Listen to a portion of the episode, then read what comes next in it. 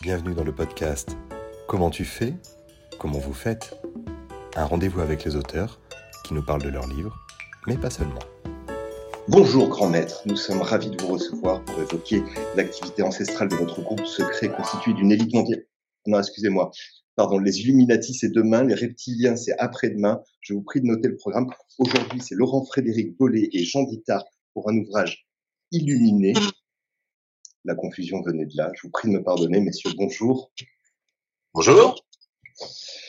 Illuminé, illuminé, illuminé, ça doit avoir un lien d'une manière ou d'une autre avec l'ouvrage d'Arthur Rimbaud, c'est ça, Les Illuminations? Tout à fait, vous n'avez pas tort. Je n'ai pas tort. Illuminé, une personne visionnaire religieuse ou la membre d'une société secrète, mais alors ça, on a déjà réglé le compte. Vous vous intéressez dans cette bande dessinée publiée chez Delcourt à un trio étonnant, celui d'Arthur Rimbaud, de Paul Verlaine et de Monsieur Germain Nouveau, le petit dernier qui est apparu récemment, le tout autour de la mystique littéraire certes, mais artistique avant tout, de cet recueil de poésie, les Illuminations. Euh, messieurs, Qu'est-ce qui vous amène à, prendre en main cette enquête? C'est une véritable enquête que vous menez dans Les Illuminés. Vous retracez euh, depuis 1872 euh, l'histoire de ce manuscrit. Qu'est-ce qui personnellement vous a amené à l'écriture, à la création de cette bande dessinée? Jean, Laurent Frédéric, qui veut commencer? Ils sont en train de s'ouvrir tous les deux à se dire hmm, on va voir, on va le faire patienter un peu plus. Alors, je sais pas. Bon, alors, en tant Vas-y, Jean, moi, tu sais, je te donne la priorité à chaque fois, il n'y a pas de problème. non, non, mais vas-y si tu veux. Euh. Bon, écoutez, si je commence, effectivement, c'est juste pour vous dire que j'avais en tête euh, d'essayer de, de, de, mettre en scène Arthur Rimbaud depuis quelques années parce que je n'apprends rien à personne. Euh, le, le, le, mystère autour de son destin littéraire euh, continue de fasciner. Donc effectivement, euh, si, si, un poète si précoce, si génial, et puis qui soudain, euh, même pas 20 ans, manifestement arrête d'écrire et, et s'enfuit en Afrique et, et, écrit des lettres parfois banales à sa famille, bon, c'est vrai que voilà, je, je, suis certainement pas le premier à me dire, mais qu'est-ce qui s'est passé quoi? Bon. Donc j'ai essayé de construire un, un, petit projet autour de, de, du mystère Rimbaud, appelons-le comme ça, et forcément Paul Verlaine en, en faisait partie. Mais comme j'avais euh, dans l'idée euh, de convaincre gens euh, de travailler avec moi, eh bien nous avons commencé surtout à en discuter ensemble. Et j'ose j'ose dire que, que Jean assez vite a tilté, si je puis employer cette expression sur sur Germain Nouveau, que j'avais dans mon pré-projet un petit peu déjà mis en scène parce que bah évidemment on, savait un petit peu déjà quel rôle il avait ou quel il avait pu avoir mais Jean hein, euh, si je te donne la parole tout de suite tu, tu, tu me confirmes que toi tu, tu, as, tu as assez vite senti ce personnage qui pouvait avoir vraiment un, un, grand intérêt. Euh, oui c'est vrai oui. oui oui moi le, le, pro, la première proposition que tu m'avais faite euh, elle, elle mettait en scène beaucoup plus de personnages euh, autour de, de, Rimbaud et de, et de son monde de, poètes. Et en fait, euh, parmi tout ce monde, c'est Germain Nouveau qui m'a que je connaissais pas du tout, qui m'a interpellé, qui m'a intrigué. Euh, il m'a intrigué par rapport à son rôle euh, au moment de l'écriture des Illuminations précisément, mais aussi par rapport à sa personnalité et puis en faisant un peu quelques recherches par rapport à sa trajectoire, qui m'a beaucoup touché. Et donc, euh, bah, ce qui s'est passé ensuite, c'est que je t'ai proposé de de, de, se recentrer finalement sur un trio de personnages. Et puis euh, là où j'ai j'ai euh, aussi identifié quelque chose qui m'a fait tilt dans le sens où je me suis dit euh, ça ça pourrait devenir un projet qui me qui m'intéresserait profondément. Euh, c'est euh, un un challenge d'écriture aussi que je t'ai suggéré, euh, qui était celle de, de proposer une narration en simultané, c'est-à-dire que j'ai identifié que dans ces trio de personnages, euh, ni Verlaine, ni Rimbaud, ni Germain Nouveau n'ont vécu tous ensemble des, des, temps partagés, mais ils se sont tous les trois connus, les uns et les autres, alternativement. Et en fait, ça m'intéressait de me poser la question de voilà, pendant que deux vivaient quelque chose, que faisait le troisième au même moment? Et du coup, on a, on a, on a démarré un projet qui s'est construit euh, dans ce, ce principe de narration. Et ça, c'était quelque chose qui m'excitait beaucoup et auquel je, comment dire, ça fait déjà plus d'une dizaine d'années que j'avais envie de travailler sur euh, une narration en bande dessinée qui joue de la simultanéité. Et donc là, j'ai trouvé avec ce projet le moyen de. Et puis toi, tu as été très très partant pour tenter l'aventure de, ce, cette forme d'écriture. L'ouvrage se déroule entre la fin, pardon, la création des illuminations se déroule à peu près entre la fin 1872 et février 1875. L'ouvrage réapparaît en 1888 lorsque Verlaine l'exhume. Euh, par quoi on commence quand on veut s'attaquer à un tel monument? Vous, laissez sous-entendre beaucoup de choses, notamment le, le drame bruxellois où euh, Verlaine va tirer sur Rimbaud. L'ouvrage, lui, débute sur un départ pour Londres. Alors, c'est assez cocasse et, et, le lecteur immédiatement sourit. Vous allez nous parler de trois auteurs, poètes et peintres dans le cadre de, de Germain Nouveau français, mais on commence par partir à Londres. Ce départ, scénaristiquement, qu'est-ce qu'il veut dire? Non, non, mais je crois qu'on était obligé, on a retourner le problème dans tous les sens, on est obligé de mettre en scène euh, la, la, fuite, la fugue, euh, cette vie scandaleuse qu'ont vécu Rimbaud et Verlaine. Donc c'est effectivement leurs leur, deux ans globalement où ils vont de Bruxelles à Londres, ils reviennent à Bruxelles, et c'est effectivement cette période un peu, un peu là aussi mythique dans, la littérature française de ce couple scandaleux.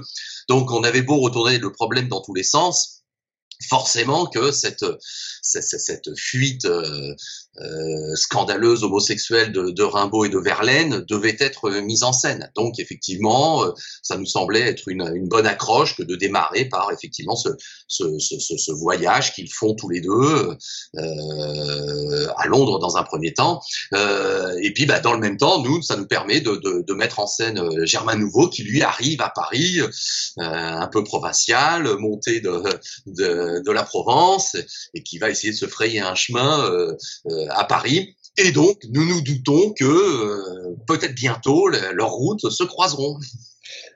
Alors, autant les deux poètes partant à Londres, eux, sont ravis parce que parlant français ne sont pas compris, mais Verlaine donne une tape sur la main à Rimbaud en lui disant les gens ne nous comprennent pas, mais ils nous voient, attention, l'homosexualité n'est toujours pas très admise. Simultanément, Germain Nouveau lui fait cette entrée dans Paris. Il est ailé par une jeune femme depuis un balcon, jeune femme très avenante et très polie, très courtoise, qui lui offre de passer un bon moment. Et là où les poètes fuient vers Londres, Germain Nouveau, lui, débarque. Alors, dans une atmosphère de bistrot, et ses reconstitutions sont vraiment délicieuses, immédiatement plongé avec autour de la table Cézanne. Rien de moins. Là, on se fait plaisir aussi quand on est auteur à se dire on va ressusciter des figures aussi aussi extraordinaires en fait. Cézanne juste à table en train de dire écoute il est tôt, nous on a commencé à l'absinthe évidemment, on a commencé, on a pris un peu d'avance, allez serre-toi un verre, nouveau qui débarque, hésite un peu, on va pas hésiter très longtemps. Oui, oui, il y a effectivement du, un grand plaisir à mettre en scène des figures euh, ben, comme ça qu'on aime, avec lesquelles on a, il y a, tout un, comment dire, un, bagage culturel qui nous accompagne depuis longtemps. Il se trouve que euh, euh Cézanne euh, donc venait aussi bien sûr de, la Provence, de Aix-en-Provence, et, on sait on sait pas exactement si à ce moment-là ils ont pu se connaître. On sait qu'un peu plus tard à Paris, ils se sont vraiment connus, notamment dans le salon de Nina de Villard, et puis encore plus tard à Aix-en-Provence. Mais donc dans la Cézanne, il intervient à plusieurs moments dans le, dans le récit. Et en fait, c'était important de démarrer par lui parce que justement, on allait, euh, on, allait le retrouver. C'est une figure un petit peu euh, euh, qui marque à la fois un certain rapport à, à la pratique artistique avec une sorte d'exigence et d'authenticité, enfin, de, de, de, ne pas se laisser quelque part, le personnage se, se laisse pas entraîner dans la dans les mondanités, par exemple. Euh, à un moment donné, il, y a une austérité chez Cézanne. Et, et, euh, et ça, ça va compter dans, dans la trajectoire de Germain Nouveau, telle qu'on la, on la présente en tout cas. Et puis, euh, et puis, euh, oui, enfin bon, il y a ce rapport à la, à la Provence justement, au fait de ne pas être parisien et de se retrouver dans un milieu à Paris euh, qui, qui est le milieu où voilà, la, vie artistique et littéraire était à ce moment-là, tout se passait là mais en même temps, euh, ça, ça leur convient pas forcément euh, ni à l'un ni à l'autre. Il il y a une quête initiatique, alors qui passe effectivement de bistrot en bistrot pour Germain, mais pour les deux autres également. Soit que ce soit légendaire, soit qu'on l'ait aujourd'hui intégré, le bistrot était l'un des lieux de rencontre fondamentaux et de création, de réécriture. Germain, combien de fois se, réinstalle-t-il? Trop compliqué, ça. J'aurais dû travailler sur un verbe moins difficile, mais à sa table pour reprendre les textes. Et finalement, on les voit échanger, discuter. Il y a une effervescence. Ça aussi, c'est jubilatoire. Se replonger là-dedans et puis y assister. Euh, le scénariste comme le dessinateur se disent, on est presque autour de la table avec eux. Oui, non, non, mais c'est vrai que là, il y a un plaisir euh, évident de mettre en scène d'abord un lieu ah, je pense très très visuel, très graphique, et je ne doute pas que Jean se soit régalé à, à effectivement dessiner ces bistrots. Euh, c'est vrai que ça semble être une, une donnée fondamentale dans leur vie, euh, entre la boisson, l'ivresse, euh, peut-être évidemment, et, et, ces, et, ces, lieux de, de rencontre.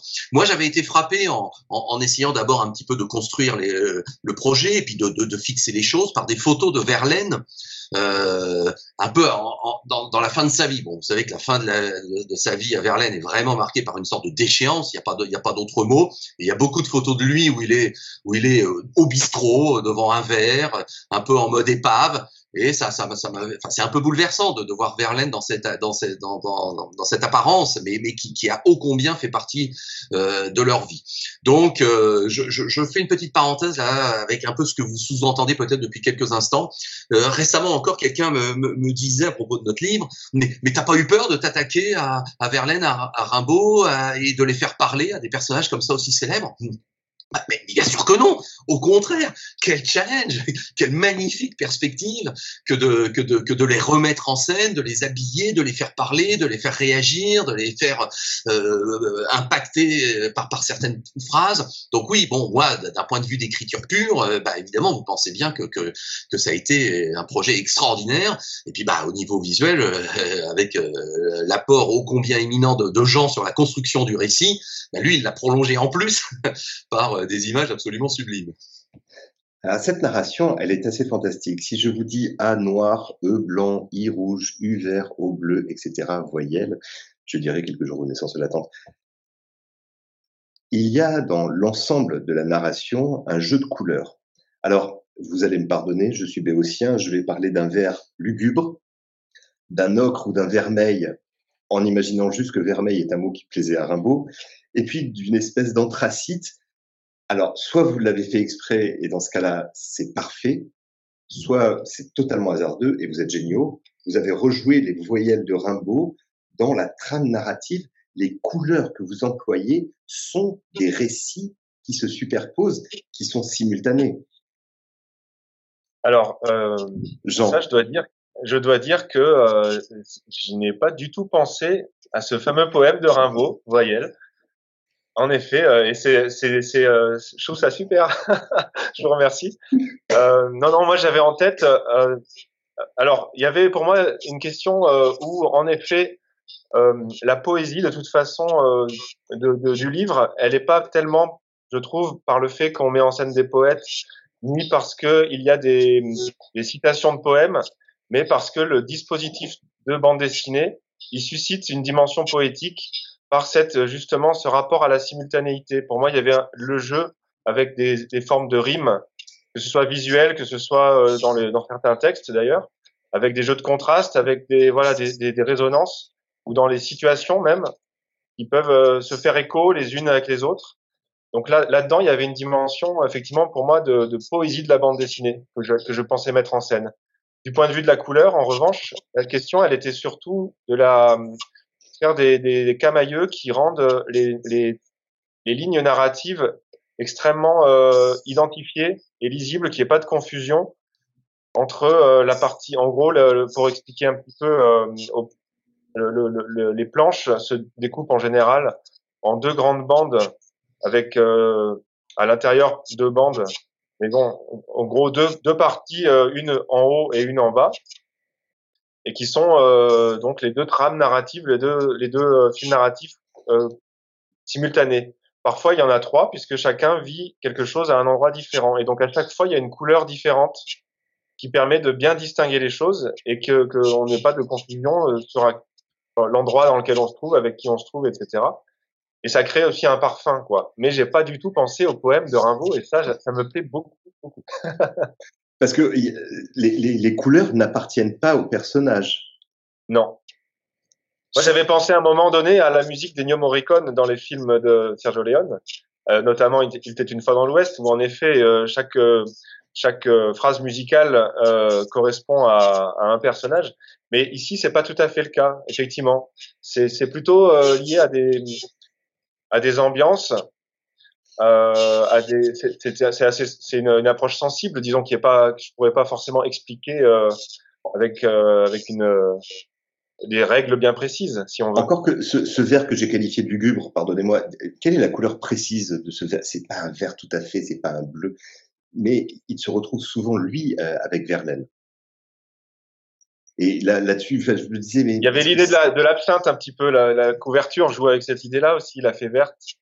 Euh, dans, dans, c'était aussi un gros travail sur les lumières pour moi qui, qui comptait dans la mise en, image et euh, qui, qui, est aussi dans la résonance avec le non seulement le titre euh, des illuminés mais aussi bien sûr des illuminations de Rimbaud mais aussi cette question des, des, euh, bah pour parler d'image, euh, mes références à moi, c'était la, la, peinture aussi impressionniste. Et c'est une peinture qui est faite par l'ombre et la lumière et par la couleur. Alors moi, j'ai moins utilisé la couleur. Enfin, j'utilise très différemment, disons, les impressionnistes. J'ai travaillé par l'ombre et la lumière et donc nourri par la photographie et, euh, la, peinture impressionniste de l'époque en essayant de chercher la touche. Et euh, voilà, en gros. Euh, mais donc la question de la, couleur verte, oui, elle est, elle est liée aussi à des ambiances lumineuses, en fait, la couleur, souvent. Alors, Stuttgart, Paris, Bruxelles, Londres, vous êtes euh, fait plaisir, là, c'est un voyage total, pour recueillir tant narrativement dans l'écriture, dans les dialogues et, dans la reproduction des lieux, vous avez retrouvé ces espaces, vous avez voyagé sur les traces des trois hommes. Euh, si vous nous demandez si on s'est rendu euh, à Aden ou à, ou Harar, euh, non, la, réponse, elle, est non tout de suite. Hein. Je, vous, confirme, Galas, que non, je ne suis pas allé en Éthiopie sur les traces de Rimbaud. Mais j'espère bien le faire un jour, ça c'est sûr. Non, mais je sais qu'effectivement, Jean a été très sensible déjà à, toute une atmosphère provençale, ça c'est sûr, hein, par rapport à Cézanne. Ça, je sais que tu as vraiment bien euh, travaillé là-dessus. Après, euh, euh, évidemment, comme tout le monde, euh, quand je passe euh, du côté d'Odéon à Paris, effectivement, à chaque fois, j'ai un petit peu le cœur qui se serre parce que je sais que c'est là qu'effectivement, au Café Tabouret, Nouveau et Rimbaud se rencontrent et je sais que c'est là qu'après Rimbaud pouvait aller au Jardin du Luxembourg. Bon, donc voilà, il y a, y a, forcément des, des, des, repères qui sont incompressibles, mais bon, on est plus dans un voyage, à mon avis, mental qu'autre chose. Cette c'est l'histoire d'une résurrection, puisque c'est le manuscrit qui a failli finir à l'eau même. Euh, il y a une séquence fabuleuse où, Verlaine et Nouveau tiennent le manuscrit des feuilles elles-mêmes juste devant un, cours d'eau. Il y en a un des deux qui propose de balancer le manuscrit à la flotte en disant écoute comme ça on en est débarrassé, mais aucun des deux n'ose. Et ça c'est fantastique, vraiment fantastique. Mais cette euh, reconstitution, ce travail d'enquête d'historien euh, de la littérature ou du fait littéraire, vous l'avez abordé avec foisonnement de recherche, on ne peut pas imaginer autrement. Il y a tellement de précision dans tous les éléments que vous mettez. Encore, il y a une petite dizaine d'années, un chercheur avait répété que non, euh, les illuminations ne devaient rien à Rimbaud. Comment est-ce que vous avez constitué cette somme d'informations que vous restituez dans la bande dessinée? On est dans un cours d'histoire qui est absolument délicieux, mais dans un cours d'histoire. Alors, moi, je suis pas tout à fait d'accord dans le sens où euh, c'est pas proprement pour moi, c'est pas proprement parler un récit euh, d'histoire. C'est aussi une fiction. Il y a quand même un mélange entre euh, de, de, la du romanesque que nous avons euh, injecté dans cette en, en, essayant de rentrer au plus près de l'histoire évidemment et en, en respectant donc évidemment au maximum tout ce qu'on pouvait connaître de, de, de ce que vivaient les uns et les autres à, tous les moments dont on parle. Euh, mais ensuite, il s'agissait aussi de, de mettre en scène ça euh, par exemple, la scène que vous évoquez avec euh, euh, Germain Nouveau et, et, Verlaine qui ont le manuscrit en main, euh, ça c'est vrai qu'on sait qu'ils euh, ils se sont transmis, enfin Germain Nouveau a transmis le manuscrit à Verlaine euh, à cet endroit-là, etc., mais pas forcément au bord de l'eau. Et la question de, de, s'en débarrasser, euh, ça, c'est une liberté de notre part. Donc il y a, y, a, y a, quand même un, on est dans un récit de, de fiction historique plus qu'un cours d'histoire, quoi, vraiment. Euh, même si on a essayé d'être précis au maximum sur tout ce qu'on a. Donc on a eu effectivement beaucoup de, de documentation euh, euh, de la part de l'un et de l'autre d'ailleurs hein, pour arriver à, à, écrire tout ça. Ça représente combien de, de, de mois, d'années de recherche euh, avant de se dire ok là on démarre? Bah, si on fait le compte, hein, Jean, je regardais l'autre fois nos, nos, premiers échanges par mail, ça, ça date de 2019. Donc, euh, euh, mais c'est pas pour ça qu'en 2019 tout de suite nous étions déjà dans, l'exécution des, des, illuminés. Euh, mais nos premières réflexions, nos premières pistes à explorer, nos premières, nos premiers échanges pour pour bien construire notre récit, ça date de 2019 et ça s'est construit, mais de manière, hein, je pense que Jean tu es d'accord, de manière euh, raisonnable, sage. On n'a pas mis la, la, charrue avant les bœufs. On y a été progressivement et, et effectivement notre relation s'est enrichie à chaque fois de, de, de, de d'une nouvelle ou d'une idée supplémentaire. Et effectivement, euh, après on est arrivé dans, dans l'exécution proprement dite euh, ces deux dernières années. Euh, en tout cas, comme a dit Jean, des repères historiques quand même qu'on a recherché et qu'on a et qu'on assume totalement. On n'est pas là non plus pour pour pour pour réinventer euh, certaines dates clés ou pour euh, pour changer des, des faits euh, qui sont qui sont quand même connus. Mais quand vous lisez et moi, je faisais le compte juste avant de vous parler d'un peu toute ma bibliographie sur ce projet. Ben, j'en arrive à une trentaine d'œuvres hein, qu'il a fallu quand même un petit peu éplucher, relire, annoter. Bah, il y, a, y, a, encore des zones d'ombre, hein, euh, même la, biographie de Jean-Jacques Lefrère, qui est considérée comme la, biographie un peu ultime de, Arthur Rimbaud, il y a pas mal de fois où il dit on peut supposer que, on imagine que, euh, il semble que, euh, tout n'est pas n'est pas certain hein, concernant nos amis. Donc, on ne s'est pas privé de s'y engouffrer, hein, je peux vous le dire. C'est un plaisir supplémentaire que d'apporter ces petites notes de fiction. Alors, ça représente le jeu, on s'amuse avec ces figures historiques et, avec ces figures, oui, enfin, plus qu'historiques, ce sont des références, ce sont des, gens, mis à part ce fameux Germain Nouveau qui est apparu assez récemment, à qui on a rendu justice plutôt récemment. Oui, parce que Germain Nouveau, il était mine de rien dans la Pléiade euh, avec l'autre Amont euh, depuis longtemps, et il a été d'ailleurs récemment enlevé de la Pléiade, à vrai dire, mais euh, par ailleurs, il y a des, des, gens effectivement qui cherchent en ce moment à réhabiliter Germain Nouveau, parfois effectivement avec des théories euh, qui sont controversées hein, sur la, la, fameuse contribution de Germain Nouveau ou pas à l'écriture des Illuminations. Alors là-dessus, nous, on est resté assez prudent quand même. Euh, on n'est pas rentré dans, dans, dans, une dans une thèse ou une autre d'ailleurs de, de, manière vraiment euh, précise parce que c'était pas le sens du livre et ça aurait forcément ça aurait focalisé l'attention sur cette dimension quoi. Hmm. Euh, mais par exemple, l'année dernière, il y a deux ans, il y a eu une grande exposition à Aix-en-Provence, en Germain Nouveau, à la bibliothèque Méjeanne, qui était euh, formidable, qui rassemblait énormément de documents, de lettres, de peintures, de, textes, bien sûr, et, euh, et les, les, manuscrits des illuminations, précisément, étaient visibles à cette occasion. Donc c'était voilà, c'est vraiment quelqu'un effectivement qui est en train quand même d'être un, peu redécouvert, il me semble. Réhabilité en quelque sorte. Il, il y a cette séquence, encore une fois, à, un comptoir où, en toute modestie, Germain dit mais non, en fait, j'y suis pas pour grand chose. J'ai juste repris des notes, j'ai mis un peu de cohérence, mais mais presque je n'y suis pour rien. Il s'excuserait presque face à Verlaine, me semble-t-il, quand ils en parlent, de non, non, non, ce, ce truc c'est Rimbaud, c'est pas moi vous, vous restez d'une prudence totale, mais alors, il y a un moment, il faut trancher, messieurs.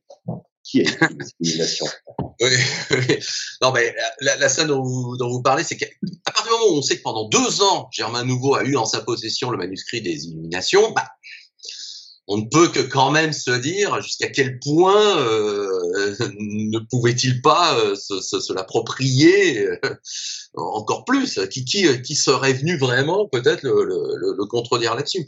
Il y a une séquence vous jouez dans... en plus là-dessus, excusez-moi Laurent Frédéric, vous jouez là-dessus. Il est à un moment à une table, encore dans un bistrot décidément, il laisse ses feuillets, mm. un, un, un kidam est juste à côté, jette un œil finalement curieux et, et s'installe, commence à lire. La langue de Germain fourche. Comment vous appelez-vous, monsieur? Rhin. Il allait dire Rimbaud et il dit Germain Nouveau. Il y a, il y a une ambiguïté complète. En fait, il y a un, il y a un jeu effectivement avec tout ça parce que d'autant que Germain Nouveau a écrit euh, un grand nombre de ses poèmes sous des pseudonymes et, euh, et la question de la paternité d'une œuvre elle est complexe euh, euh vraisemblablement donc c'est quand même le texte des illuminations de, de, de, de Rimbaud a été transmis donc par Rimbaud à Verlaine pour qu'il l'envoie à Germain Nouveau en sachant qu'ils en avaient qu'ils avaient partagé euh, ce temps à Londres au préalable et qui était le une des un des moments de cette écriture. Donc en fait euh, les liens la, vérité de de, ce, de la nature profonde du, du de la de rapport à l'écriture de ce texte par Germain Nouveau ou pas, on ne le sait. Moi, j'ai pas d'avis là-dessus d'ailleurs. À vrai dire, je suis pas compétent pour ça. Mais je, je, je trouve que c'était vraiment très passionnant et intéressant de se projeter à la place de, de, ces personnages en se disant on a, on a ce, cette matière en main. Euh, qu'est-ce qu'on en, qu'est-ce qu'on en fait? Qu'est-ce qu'on peut oser en faire? Euh, Rimbaud avait euh, lui euh, finalement déjà renoncé à la, à la, carrière littéraire à ce moment-là, donc quelque part, euh, effectivement, oui, d'autres auraient pu s'en emparer. Et d'ailleurs, quand il a été finalement publié à l'initiative ensuite de, de Fénéon en, en 86, euh, c'était sans l'autorisation de Rimbaud, ce texte des Illuminations. Euh, ni d'ailleurs de Germain Nouveau. Mais euh, donc c'était c'était intéressant de se projeter euh, vraiment dans, dans, dans, des situations en se disant oui on a ce manuscrit en main. Ah il y a, y a, toute cette question de on, est venu faire carrière à Paris peut-être pour avoir voilà sa, place dans le milieu littéraire est-ce qu'on va, est-ce qu'on va transgresser quelque chose et s'emparer effectivement d'un matériau ou pas? Euh, Et finalement, ben, voilà. vous parlez de trois protagonistes. Euh, j'aimerais en ajouter une quatrième, si vous permettez. Ah. Mm-hmm. De, de, où, s'aventure-t-il? Euh, C'est une protagoniste qui revient comme une anaphore. Euh, c'est une église, un parvis d'église plus précisément, qui vient rythmer le récit. C'est intrigant à deux titres. Le parvis d'église est censé être le lieu de rencontre, mais jamais sur votre parvis, on ne fait que passer. Il n'y a qu'une brève rencontre où une jeune femme va demander quelqu'un qui est Germain Nouveau, je trahis rien en disant combien coûte le portrait. Et l'autre moment, c'est une sortie de messe où là, effectivement, la foule quitte. Euh, qui, qui, est cette église? Qu'est-ce qu'elle apporte? De par cette anaphore elle, elle est vraiment récurrente, elle est omniprésente, elle marque le récit, j'insiste là-dessus. Alors l'église, c'est la cathédrale d'Aix-en-Provence. C'est un endroit euh, où on, savait que Germain Nouveau, pendant des années, euh, a fait de la mendicité. Et euh, c'est là où il y a une, une légende ou une, je sais pas si une chronique, je sais plus quelle est la, la source de ça, mais qui, qui veut que Cézanne euh, régulièrement euh, mettait son obol euh, à, à, Germain Nouveau, à cet endroit-là. C'est un récit de Gustave Guillet qui avait effectivement témoigné euh, et qui dit, et il s'étonnait que Cézanne considère apparemment ce mendiant de manière un peu bienveillante, hein, enfin très assez assez assez amicale.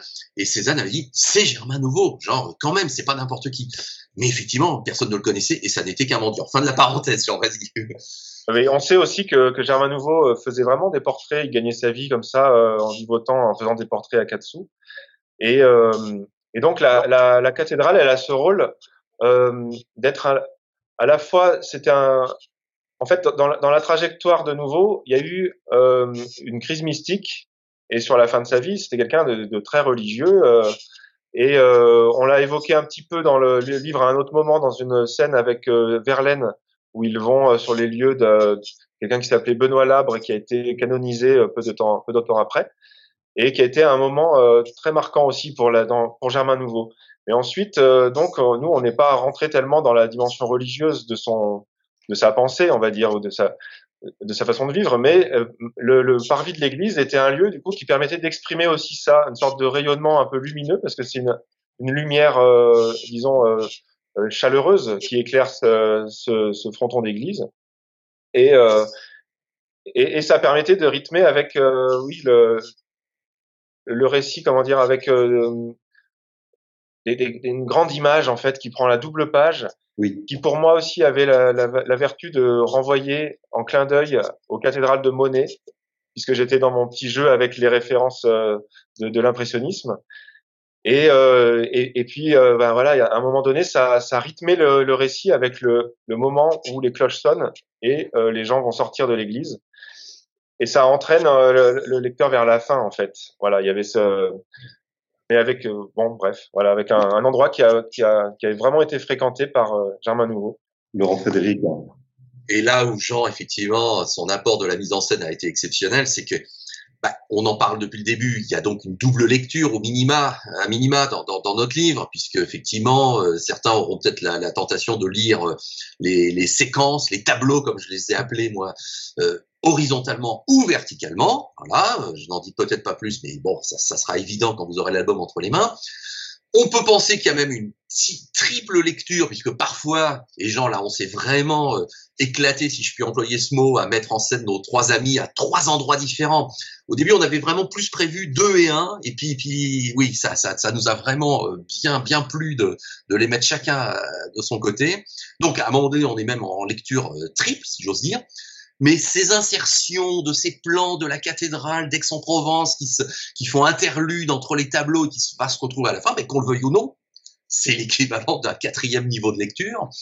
Donc, vous avez compris qu'effectivement, euh, nous avons euh, construit cet album d'une manière assez complexe, mais euh, je pense assez assez fascinante. Voilà, sans vouloir se tresser trop de fleurs. Complexe peut-être, fluide, extraordinairement fluide. Les, les hommes. Oui, c'est ce que j'allais dire. Pardon, Jean. Excusez-moi. Oui, oui, non, mais je vous laisse continuer du coup. Je, je voulais, ah, je voulais juste insister des compliments, mais si m'arrêter. Je crois. non, non, extrêmement fluide parce que ces hommes, il y, y, a quelque chose qui est magnifique. Seule la couverture les réunit dans un moment de vivacité, de compagnonnage, d'ivresse, de joie, de peu importe. Ils sont dans cette masse tous trois qui exprime c'est le clin d'œil est, facile à remarquer, me semble-t-il, qui exprime la complexité de la création de ce manuscrit, qui exprime le fusionnement des trois hommes, sans rien dire de leur relation. La couverture ne nous montre que trois types qui sont contents d'être ensemble, sans qu'on ait jamais su si effectivement cette séquence-là est réelle, mais elle exprime totalement, totalement l'ouvrage, la complexité des illuminations, la relation euh, qui n'a pas toujours été joyeuse. Euh, à un moment, me semble-t-il, Verlaine a dû tirer sur Rimbaud. Je crois que c'est historiquement avéré, ça, en tout cas. Ah, complètement, bien sûr. Et c'est pour ça que Verlaine se retrouve notamment en prison pendant quasiment deux ans. Hein. Et oui. Et, et, et qu'il a une crise avec un gardien qui, lui, n'y entend pas grand-chose en matière de poésie, lui refuse même du papier pour qu'il puisse écrire. Et il y a tout un contraste qui, au fil de l'album, va s'installer entre cette jovialité de la couverture et les visages de chacun. Alors quand on travaille sur des figures de ce type, il y a une iconographie, il y a à minima des peintures, il y a des photos dans le cadre de Verlaine un peu plus, ou celles qu'on a cru avoir retrouvées de Rimbaud une fois parti en Éthiopie. Vous leur avez donné à Rimbaud un visage euh, tout à la fois éreinté dès les premières pages et capable d'une arrogance terrifiante. Et là, il n'y a pas vraiment d'interprétation de votre part, il y a une présentation de l'homme tel que il nous est apparu. Il y a un Verlaine qui est, lui, plus souvent effrayant dans ce visage un peu renfrogné, un peu plissé. Et il y a un Germain Nouveau qui, lui, a l'air plus, plus heureux, plus amène, plus en mesure même d'être une créature sociable. C'est la complexité des trois que vous révélez parfaitement, à mon sens. Mais mais je ne veux pas m'avancer. La dernière fois que je suis avancé, moi, il dit que je me trompais. Alors, est-ce que la communication est toujours bonne d'ailleurs pour tout le monde là? On s'entend bien? Oui, oui. Parce que, Nicolas, il y avait quelques coupes euh, de mon côté, etc. Je vais laisser, euh, je vais laisser Jean parler de la couverture dans, dans quelques instants. Euh, il a eu, euh, j'imagine, un, flash. En tout cas, Jean, je sais plus trop comment tu me l'as, tu me l'avais présenté cette couverture, mais je crois me souvenir qu'un jour tu, tu, tu, tu me la, tu me la présentes comme ça, et j'imagine que donc elle t'est, elle s'est vraiment imposée à toi d'une manière formidable mais effectivement, tu as réussi à trouver un, un, moment magique, un peu suspendu, qui n'existe théoriquement pas, et effectivement qui est de l'ordre du fantasme, où on voit nos trois amis réunis. Ça, déjà, c'est au niveau du cadre général. Moi, ce que, ce que j'adore dans cette couverture, c'est cette notion de d'ivresse. C'est cette, euh, cette complicité autour de la boisson, cette ambiance un peu euh, fantomatique dans un brouillard qu'on devine.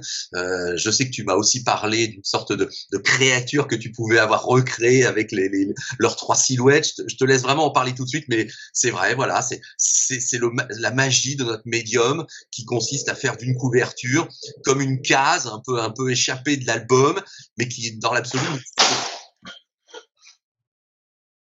Vas-y, j'en parle-nous de cette conception de la couverture. Non, bah, la couverture, effectivement, elle est venue, euh, elle est venue assez, à un moment donné, euh, assez rapidement, euh, effectivement, comme ça, assez spontanément, disons. Et l'enjeu pour moi, c'était de mettre en scène ces trois personnages sans, sans qu'on ait besoin de se dire, qu'on ait besoin de les déchiffrer, enfin de se dire, tiens, là c'est Rimbaud, là c'est Verlaine. Et, et puis c'est compliqué de mettre en scène trois personnages sur une couverture. Une couverture, il faut qu'elle ait une sorte d'évidence, qu'il y ait une unité. Et l'idée de, de, jouer avec le brouillard et de les fusionner entre guillemets en, en un seul personnage, comme vous avez bien dit Nicolas, c'est euh, c'était euh, aussi ça l'enjeu de d'arriver à, à, à, créer une sorte de, de figure unique euh, avec euh, trois têtes et, et, et, six jambes. Il y avait la notion de, de, de, la, en plus de l'ivresse, qui, qui, est une notion liée d'ailleurs. Il y avait la, la question de de l'instabilité. Je voulais montrer des personnages dans une forme d'instabilité euh, donc euh, en marchant euh, d'une manière un peu chaotique dans la rue, parce que le récit il est instable. Le récit ne cesse de partir dans une direction, dans une autre. On est dans des tranches de vie ensuite où on n'arrête pas de d'avancer de, ou de faire des, des, des, faux départs comme Rimbaud euh, et donc il y, a, y, a, voilà il y, a, une sorte de quête de tous les personnages qui sont chacun un peu euh, dans, dans, un mouvement d'instabilité et je voulais que ça se traduise dans la couverture il y avait la question de la lumière, bien sûr, euh, dont, on, dont j'ai déjà parlé, et de la couleur verte. Et puis, euh, j'ai pensé cette couverture en ayant en tête assez vite la quatrième de couverture, qui en fait euh, nous montre. Euh, euh donc, le, la, la, scène de la couverture, ça se passe pas sur n'importe quel pont, mais c'est sur le pont Neuf à Paris. Donc, il y a des, les, les sortes de bancs à un moment donné qui, qui, qui sont qui, qui, sont récurrents dans ce pont. Et, et en fait, dans le la quatrième de couverture, euh, Germain Nouveau, est, est allongé sur ce banc. On a l'impression qu'il a passé la nuit et qu'il est en train de se réveiller avec la lumière qui l'aveugle. Il a un verre posé par terre. Et en fait, on, pour moi, dans, dans, mon, ma façon de concevoir euh, le rapport des deux, c'était de se dire, on peut imaginer que euh, peut-être que Germain Nouveau a, a rêvé cette rencontre à trois cette nuit-là. Euh, c'est une image fantasmatique qui est assumée et qui est racontée déjà par le rapport de la couverture et de la quatrième. Voilà. Fantasmagorie qui se retrouve elle-même dans le récit puisque Nouveau est le seul à croire et à parler à un moment à Verlaine. Verlaine qui n'est pas encore là au moment où il lui parle. C'est le seul qui a cette espèce de crise, pas mystique, mais, mais d'hallucination. Oui, oui, on a joué avec les hallucinations. Ouais. Mmh on est, on est, on est à mi-chemin entre la théophanie, parce que ils se considèrent tous avec une, un respect mêlé de jalousie, mêlé de haine, d'amour, d'admiration et, et, et d'illumination, parce que soudainement, à chaque fois qu'ils se croisent, il y a quelque chose qui jaillit de la rencontre et des échanges qu'ils ont. Ça, je pense que c'est la, la plus belle partie qui se retrouve dans l'ensemble, mais la plus belle partie, chacune de ces rencontres est un moment de grâce même s'il est s'il repose sur de la colère, de la haine ou d'autres sentiments extrêmement violents. Vous leur avez donné une vie véritable. Merci. Rien qu'avec ça, il faudrait et il faudra dès le 25 octobre plonger sur les illuminés. Juste un mot pour finir, ces visages, les expressions de visage. Jouer avec les personnages, jouer avec les figures historiques, très bien mais s'amuser à leur donner cette composition, à leur donner des passages émotionnels. Tout est intense chez eux. C'est une nécessité pour le récit, c'est une, un découlement logique dans la création scénaristique, cette intensité permanente sur les visages. Face à la quiétude, parfois, régulièrement même, de Germain Nouveau. Alors ça, je, je pense que c'est difficile de répondre euh, là aussi euh, de, manière autre que intuitive pour moi, parce que c'était euh, c'était la façon dont j'ai senti les personnages finalement, dont je me les suis appropriés. Et évidemment, euh, ça devient. Alors je sais que Verlaine, par exemple, euh, il a une, il a un physique tellement caractéristique, il est presque une caricature euh, dans, dans, en tant que personne, en tant que personnage. Euh, et, donc j'ai pris un plaisir de caricaturiste, je crois, à, dessiner Verlaine.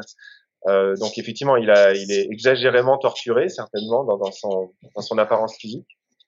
Mais précisément, ça fonctionnait comme un personnage euh, ben, extrêmement euh, caractérisé, extrêmement typé, en contraste donc avec euh, l'attitude effectivement beaucoup plus euh, lumineuse de peut-être de Germain Nouveau. Et par ailleurs, ben, Rimbaud, oui, j'ai essayé de me, me, rapprocher au mieux de, de la de la psychologie que je pouvais comprendre euh, ou, ou, interpréter en tout cas du, de ce personnage par rapport à, à, ce qu'on peut en connaître quoi. Et, euh, et donc euh, bah, j'ai tant mieux s'il y a de l'intensité, tant mieux. Euh, j'ai essayé d'être expressif effectivement dans mon aussi dans les dans les visages, dans les corps aussi d'ailleurs. Le corps de, de, de, de, Verlaine, il était important aussi. il n'y a pas que le visage, quoi. Il y a ce corps un peu maigre et, et gingandé le corps plus trapu de, de Germain Nouveau. Il est, il est pas pareil. Euh, C'était intéressant à mettre en scène. Laurent Frédéric, les introductions, ou plutôt les incises de poèmes, vous les avez choisies comment? Il y en a, il y en a pas tant que ça finalement. Non. Elles sont en italique magnifique. Ce sont des sections. Comment est-ce que vous piochez dans les textes des uns et des autres pour les choisir? Bah écoutez, euh, non. Là, cœur personnel. Non, non, mais faudrait je me, faudrait se retrouver au moment de, soit de l'écriture, soit de l'exécution avec Jean, euh, littéralement des planches. Mais bon, à un moment donné, oui, euh, c'était évident qu'il fallait, fallait, fallait introduire quelques citations, ou en tout cas, c'est trop, trop, trop, trop évident peut-être, mais il fallait le faire de, de, de, prendre quelques, quelques extraits de poèmes. Non, bah, je sais pas quoi, quoi, quoi vous dire. Euh, en fonction des séquences. Euh, il y avait il y avait quelques repères qui étaient là. Il y avait des j'avais travaillé un petit peu en amont, c'est sûr, en me, me, préparant des dossiers, un peu de citations possibles euh, de nos trois amis. Euh, donc, bah, écoutez, il y, avait, il, y avait, il y avait un travail de préparation. Je ne sais plus pourquoi tel extrait se retrouve à tel endroit, mais bon, c'était la, la, construction du récit. Et puis ça s'est fait un peu au fur et à mesure. Parfois, certains ont été remplacés. Ça, mm. il, y a, il y avait plusieurs nécessités. Il y avait la, le, par moment le fait que ça fasse sens vraiment par rapport au propos du moment dans la scène. il y avait aussi euh, le fait d'essayer d'être cohérent sur les dates à laquelle euh, les poèmes ont été écrits, ne pas jouer avec des anachronismes de ce point de vue-là. Donc euh, il y a tout un une sorte d'alchimie finalement qui, qui, a fait que il y a une question de rythme. L'ensemble de la bande dessinée c'est aussi euh, un rythme et donc faire intervenir des poèmes à certains moments et, mais pas à d'autres, pas tout le temps bien sûr que chacun aussi ait sa parole. Euh, Verlaine a aussi euh, des moments où il déclame euh, un poème, euh, mais Germain Nouveau également, Rimbaud également. Donc il y a la circuler, faire circuler un peu et que chacun ait, ait sa voix. C'est un, un, enchaînement super où là effectivement la page est divisée en trois séquences d'un côté Verlaine chez le notaire est en train d'apprendre que l'ouvrage va revivre. On a Rimbaud qui lui est en train de traverser le désert avec son âne et cette phrase crois-moi, c'est pas plus mal d'être un âne. Et en revanche, Nouveau qui est avec Valentine, euh, sa concubine, et elle se met à lire des textes. Je crois que toute la bande dessinée et, et, et cette espèce de magie graphique, narrative qui, d'un bout à l'autre nous tient, se retrouve dans cette séquence. Le désastre de l'un, la traversée du désert littéral de l'autre, et tout d'un coup, le bonheur de l'intime pour le troisième, c'est c'était un vrai plaisir, messieurs. Au cas où vous ne l'auriez pas compris, je préfère le dire. C'était un vrai plaisir de lire votre travail. Merci. Laurent Frédéric, Jean, merci infiniment du temps que vous nous avez consacré. Trois bons hommes, les illuminés. Germain Nouveau, Arthur Rimbaud et je vous dis, Paul Verlaine, je vous remercie à retrouver dans cette extraordinaire, extraordinaire création. Merci infiniment, passez une excellente fin de journée et bon courage pour la suite. Maintenant, on attend de vous que vous alliez déclamer devant le parvis cathédrale à Aix, des textes de l'un, de l'autre et du troisième. Passez une bonne fin de journée. C'est vrai qu'on va faire des moi. Faudrait qu'on aille là-bas, oui, ça c'est sûr, pour boucler la boucle, peut-être, oui. Merci. Ou, vendre des croquis et des portraits à la star de Germain Nouveau. Merci beaucoup, bonne fin de journée, au revoir. Merci à vous, au revoir. Au revoir.